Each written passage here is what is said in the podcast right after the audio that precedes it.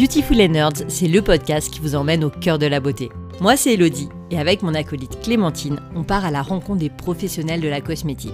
Ensemble, on parle produits, ingrédients, packaging ou encore impact environnemental pour vous aider à choisir les produits qui correspondent vraiment à ce dont vous avez besoin et qui sont en phase avec vos valeurs. Et oui, les cosmétiques, c'est aussi une affaire de nerd. Vous aimez notre podcast? Eh bien dites-le. Likez et abonnez-vous à Beautiful and Nerds sur votre plateforme de podcast favorite. Laissez un avis et surtout parlez-en autour de vous. Poussé par les engagements du secteur cosmétique afin de diminuer le recours aux emballages plastiques, de nombreuses marques nous proposent désormais des produits dans des emballages cartonnés. On trouve de la crème solaire, de déodorant ou des sticks à lèvres dans des cartons. On trouve également des poches, des recharges liquides. Alors nous, on s'est naturellement demandé comment un emballage en carton peut contenir du liquide ou un élément très gras sans fuir. Contiennent-ils uniquement du carton? Et si ce n'est pas le cas, que faire de ces emballages après utilisation? À l'occasion du salon LuxPack de Paris, seul salon professionnel dédié au packaging plus durable en France, nous avons eu le plaisir de rencontrer Clotilde Manzano. Clotilde travaille pour la société Alstrom qui produit de la cellulose, le matériau à la base de ces emballages carton. Elle nous dit tout sur ces nouveaux emballages, les bonnes pratiques à adopter lorsqu'on les utilise et les évolutions à venir.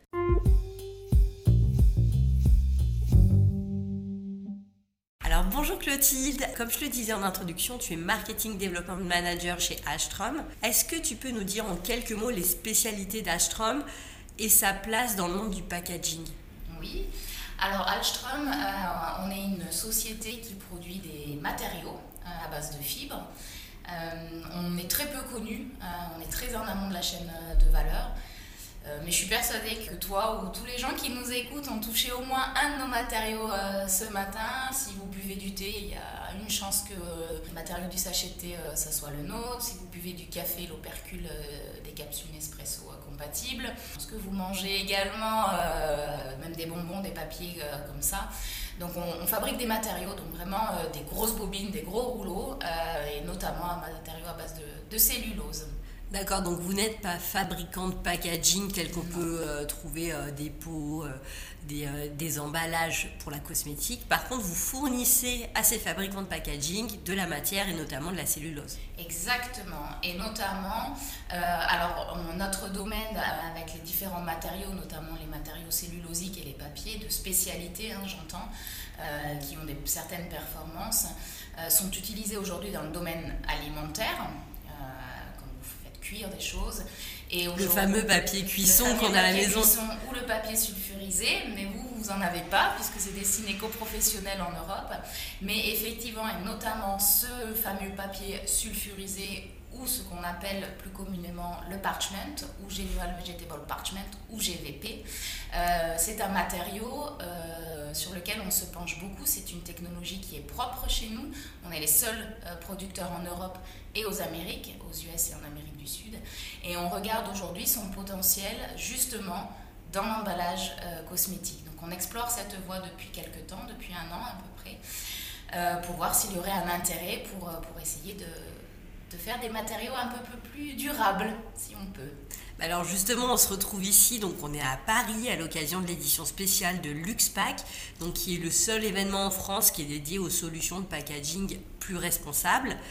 Quelles sont les difficultés, je dirais, spécifiques à la cosmétique qui rendent difficile l'innovation, euh, entre guillemets, durable? En termes de packaging et durable, je le mets entre guillemets, car ça sous-entend que le système il serait euh, soutenable indéfiniment pour, euh, pour la planète, et malheureusement, j'ai l'impression qu'on n'en est pas encore là. Non, on n'en est pas encore là. Alors, je pense que ce qui est, ce qui est vraiment important en premier lieu, c'est c'est que chacun prenne conscience du, justement de ce mot packaging, de ce mot emballage et de sa fonction dans, dans, le cosmétique ou dans toute autre chose, mais ici on parle de cosmétique. Quelle est la fonction d'un packaging? Ici on parle d'un packaging qui est primaire, donc ça veut dire que c'est le packaging qui est en contact direct avec la formule, avec le produit cosmétique. Oui, alors il faut peut-être qu'on précise packaging primaire, hein, c'est le packaging qui est en contact avec la formule, en opposition avec les packaging secondaires qui sont parfois les boîtes en carton autour du produit. Exactement, qui ont plutôt pour vocation euh, de mettre en place euh, la promotion.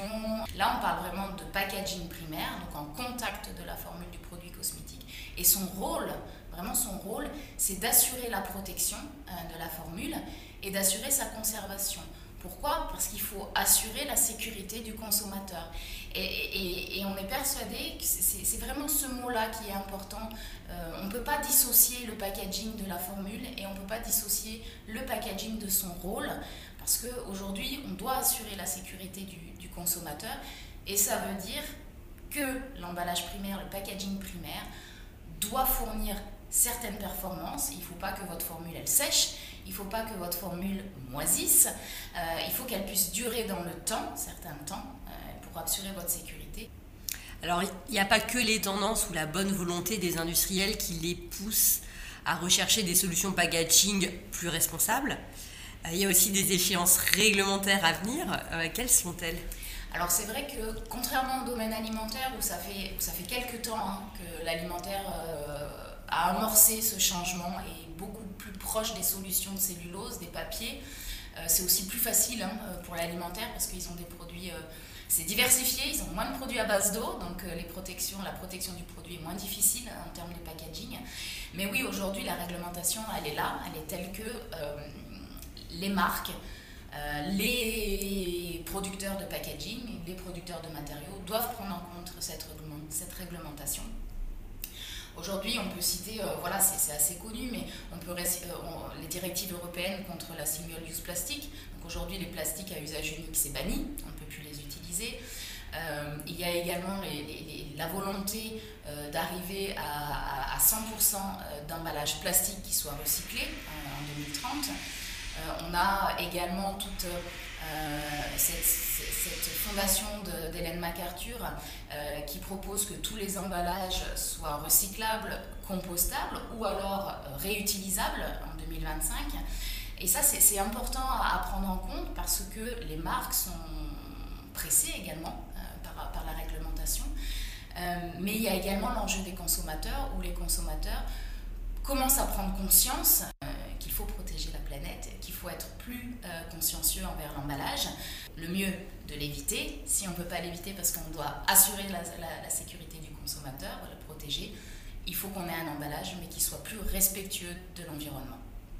Alors, quels sont pour toi les trois axes de travail clés pour développer un packaging, un emballage qui soit justement plus respectueux de cet environnement? Alors, je dirais qu'il n'y aurait pas un point clé, et, je pense que c'est ça aussi en tant que. Parce que moi, je suis aussi consommatrice, hein, Qu'est-ce qui est important quand, on parle d'emballage, quand on parle de packaging primaire? Euh, C'est de prendre l'ensemble et d'avoir une vision d'ensemble. Ce n'est pas juste je veux me focaliser sur un point, je veux qu'il soit recyclable. Oui, très bien, mais qu'est-ce qu'il y a d'autre? Il y a le point de l'origine, c'est-à-dire d'où viennent les matériaux. Est-ce que ça vient d'énergie fossile, le plastique Est-ce que ça vient d'énergies qui sont non fossiles, biosourcées? Donc cette, cette, cette, origine des matériaux est à prendre en compte. Il y a effectivement la fin de vie. Donc la fin de vie, on peut parler de recyclage. Le recyclage mécanique, comme on l'entend aujourd'hui. Est-ce que mon plastique, est-ce que mon papier, il est recyclable? Oui, non. Et encore faut-il qu'on regarde où est-ce qu'on vit aujourd'hui, puisque chaque pays a ses prérogatives également. Donc c'est là aussi de la difficulté pour les emballeurs et pour les marques de comprendre, parce que sur quel marché elles vont délivrer les, produits. Il y a la compostabilité, et là je précise également que la compostabilité est aussi une façon de mettre fin à la vie de l'emballage et qui est appelée recyclage organique. Ce n'est pas un recyclage mécanique, mais c'est un recyclage organique. On utilise le compost pour pouvoir nourrir la terre et pour pouvoir assurer la fin de vie de notre emballage. Finalement, c'est peut-être ce qu'il y a de plus écolo en termes de fin de vie. Oui, c'est, encore une fois, alors j'aimerais prêcher pour ma paroisse, mais je le. Des fois, il faut juste avoir un bon sens. C'est-à-dire que je suis persuadée qu'on ne peut pas avoir un packaging pour une formule. Et, la cosmétique, il y a beaucoup, beaucoup, beaucoup de produits différents, de formules différentes, tout est différent. Donc, il faut qu'on arrive à trouver quel est le meilleur packaging qui assure la sécurité et qui soit également respectueux de, de l'environnement. Quelquefois, il vaut mieux avoir quelque chose qui soit issu de ressources pétrolières, un plastique, un monomatériau, qui va être totalement recyclable et qui va aller dans la filière. Très bien. Parfois, il vaut mieux avoir de l'aluminium pour telle ou telle formulation. Et puis parfois, il faut également avoir du papier parce que on est dans une filière où on peut composter industriellement ou à la maison et c'est mieux. Et c'est ça aussi qui est important, je pense, en tant que consommateur, d'une, de ne pas se culpabiliser, de se dire je veux à tout prix ça ou tout ça. C'est Malheureusement, on ne peut pas dire qu'il y a un emballage qui va résoudre toutes les choses. C'est pas vrai. Il faut juste qu'on fasse appel un peu à un, bon sens. Il n'y a pas une solution unique. Non, exactement. Il y a aussi euh, cet aspect, donc, euh, origine, fin de vie, cet aspect de rechargeabilité. Euh, pardon, de rechargeabilité qui est importante, de réutilisation également qui, qui, est aussi, importante, et finalement ce que nous on appelle le, le, LCA, le Life Cycle Assessment, c'est-à-dire je prends l'ensemble de l'impact environnemental euh, de mon produit, de sa production, de son empreinte carbone, et je regarde quel est l'impact environnemental qui est le moins. Et parfois c'est le plastique, parfois c'est l'aluminium, parfois c'est le papier. Il faut juste prendre tout ça en compte. Mais c'est compliqué, pour tout le monde c'est compliqué. Et euh, chacun, euh, chacun avance petit à petit, c'est aussi nouveau hein, dans le cosmétique, donc euh, on fait des efforts, ça prend un petit peu de temps, mais, on y arrive.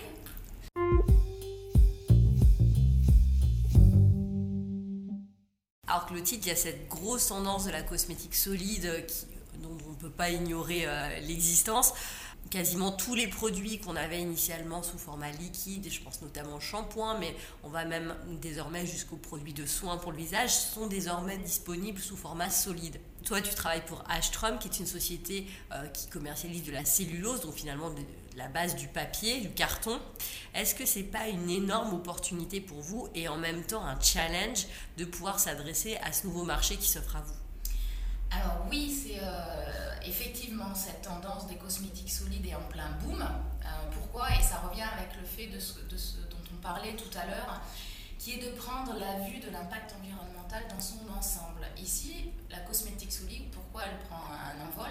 Ça permet de réduire la consommation d'eau et l'introduction d'eau euh, dans, dans, le cosmétique. Et le transport d'eau. Le transport d'eau, etc. Donc on, on est aussi dans cet ensemble-là, comment je peux respectueux de, de, l'environnement.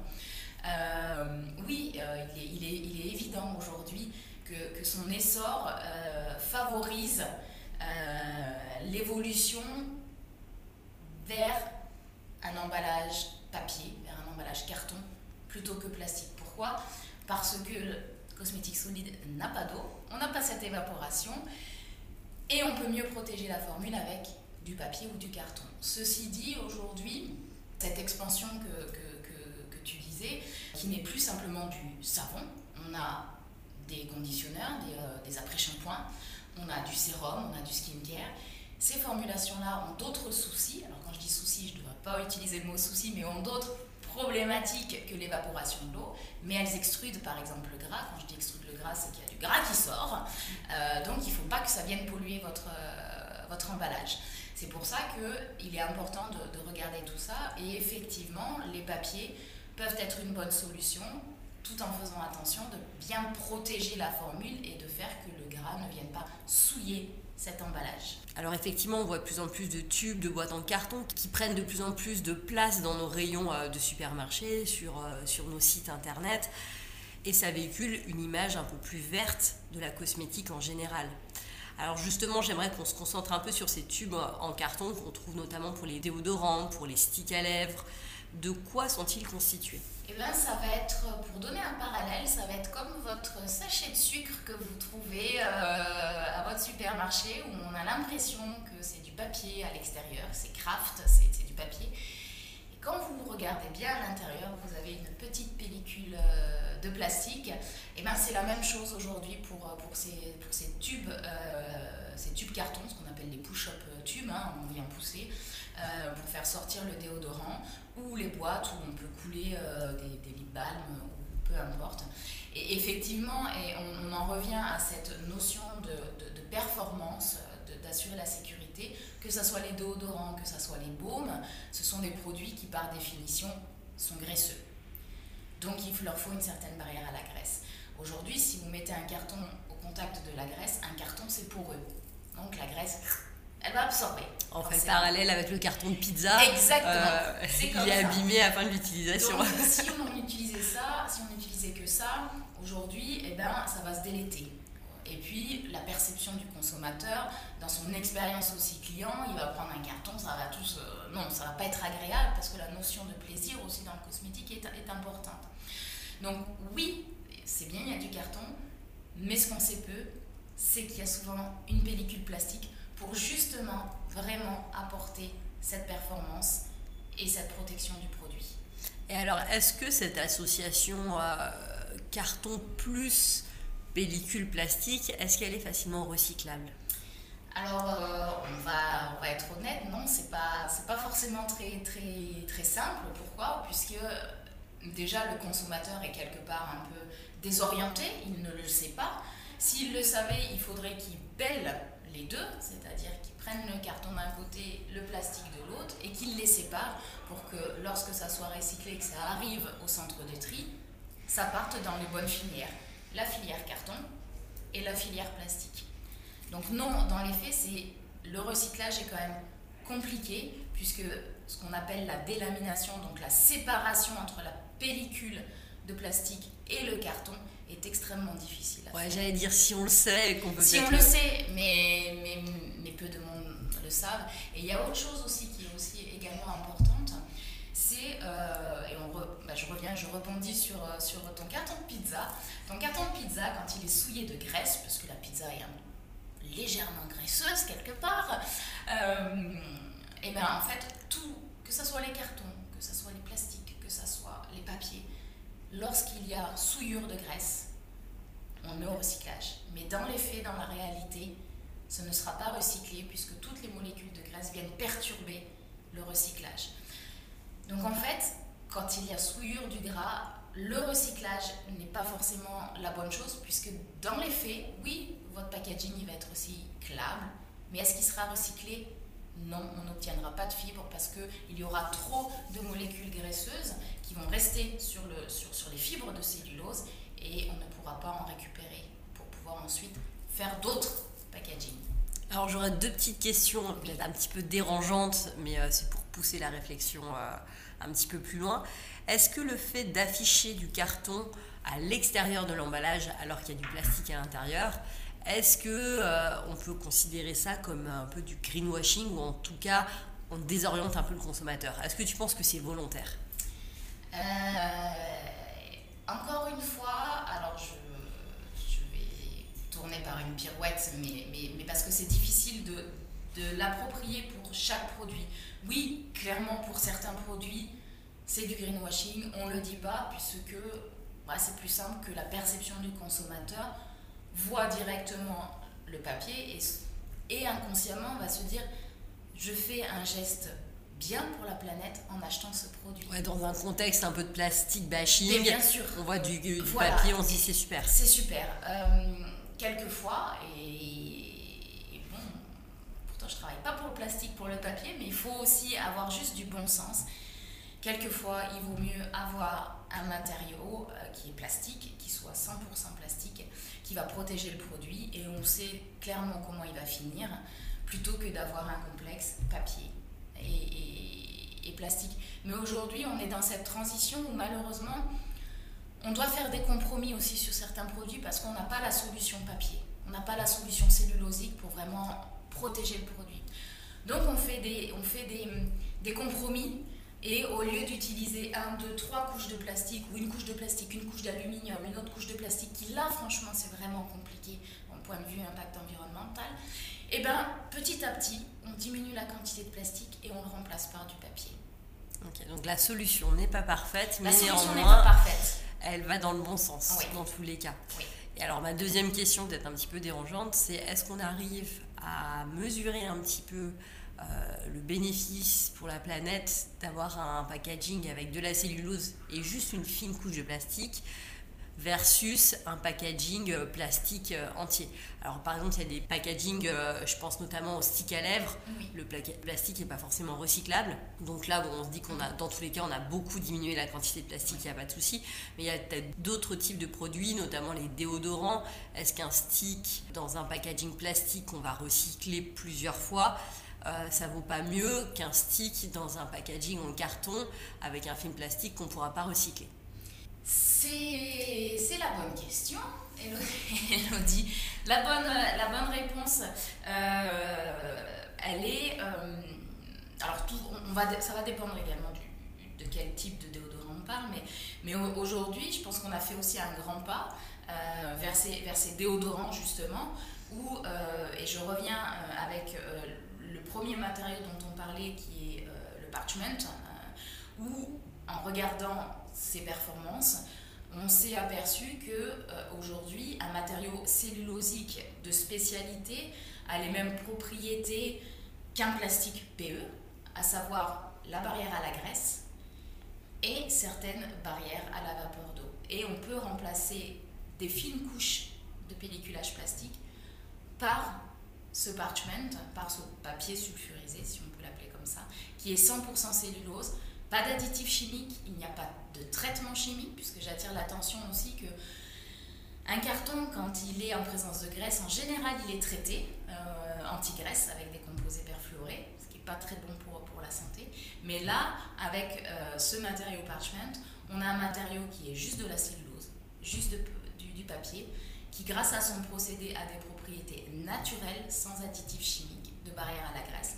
Et c'est ce qu'on a fait notamment avec euh, la dernière innovation, avec un de nos partenaires Spinpack, qui fabrique justement, qui est un producteur de packaging, comme on parlait au début, qui a remplacé cette couche plastique, ce, ce, léger film PE, par un papier, euh, par un parchment, par euh, finalement du cellulose. Et là, on a pour la première fois un packaging qui est 100% fiber-based, donc 100% cellulose, avec les mêmes performances, donc qui ne vient pas entacher euh, le, le, produit, la graisse ne va pas couler, et la perception du client va être réelle, puisque il n'y aura que de la cellulose et que du papier. Et donc ça, c'est ça, c'est la solution que vous euh, vous apportez désormais pour euh, justement faire évoluer ces, ces, solutions de tubes en carton qu'on trouve actuellement sur le marché, ces solutions un peu imparfaites, oui. qui ont le mérite d'exister, mais qui sont imparfaites. Euh, et, et, qui sont aussi... C'est aussi une gestuelle qui est un peu différente quand on, quand on y pense, on pousse par-dessous.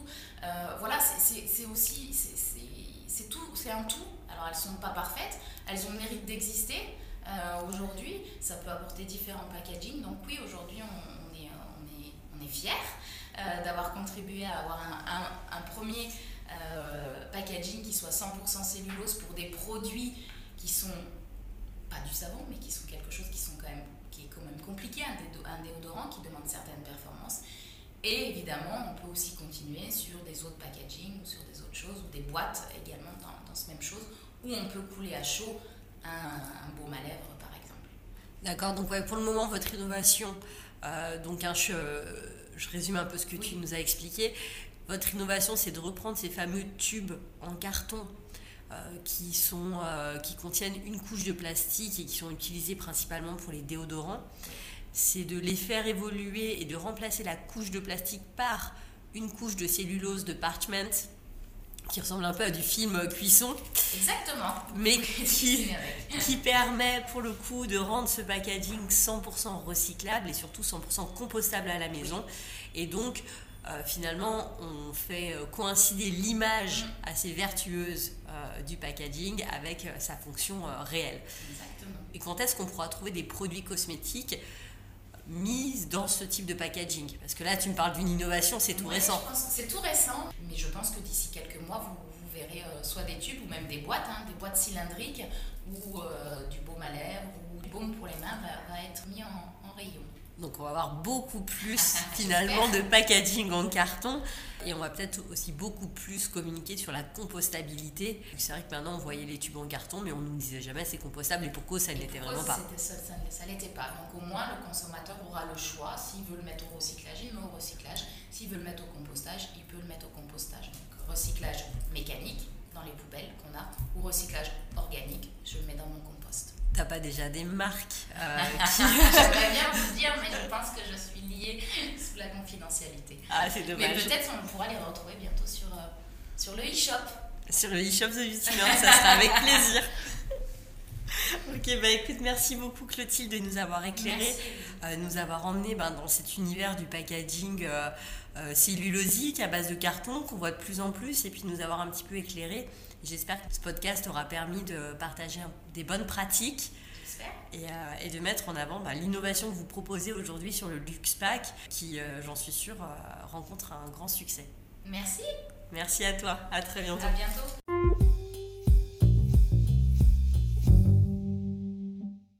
Alors nous, ce qu'on retient de cet échange, c'est que les emballages cartonnés, c'est une excellente façon de diminuer la quantité de plastique utilisée, mais à ce jour, la plupart ne permettent pas de l'éliminer totalement.